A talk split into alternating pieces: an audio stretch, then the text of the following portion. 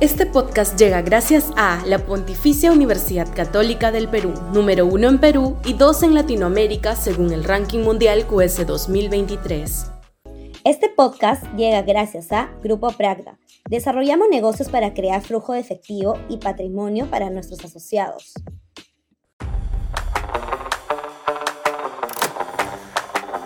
Petroperú privatizada. Sudaca, Perú. Buen periodismo. Clara señal pro inversión. Hemos señalado recientemente que una señal clara del gobierno en favor de la inversión privada sería que saca adelante los proyectos mineros de Conga y Tiamaría y que ello podría despertar de su letargo la confianza empresarial y la consecuente inversión. No será necesario ir a mayores, como implicaría destrabar dos proyectos con enorme carga de conflictividad social Bastaría con que el Ejecutivo coordine con el Congreso y logre la privatización de ese monstruo burocrático que se roba los dineros de todos los peruanos que es Petroperú.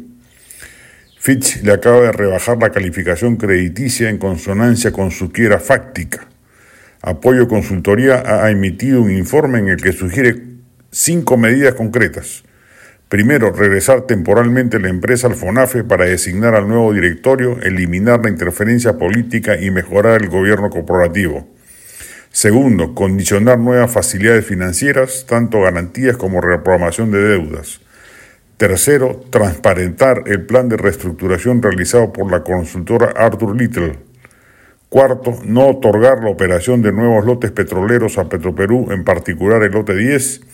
Y quinto, acelerar la incorporación de capital privado a Petroperú y evaluar su transferencia completa al sector privado. A contramarcha de ello, el presidente y director de Petroperú dice que la empresa no tiene que divulgar su plan estratégico, plan de reestructuración, cuando es una obligación de cualquier gobierno corporativo de una empresa que cotiza en bolsa.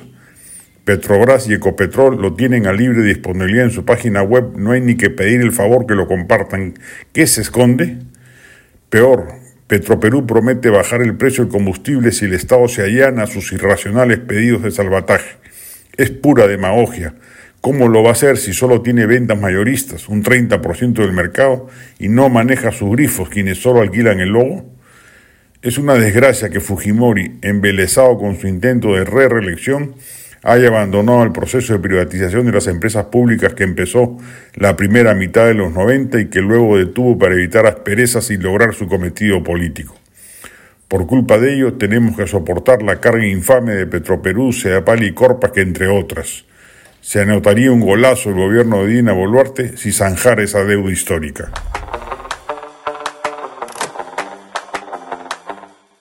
Este podcast llega gracias a la Pontificia Universidad Católica del Perú, número uno en Perú y dos en Latinoamérica según el ranking mundial QS 2023.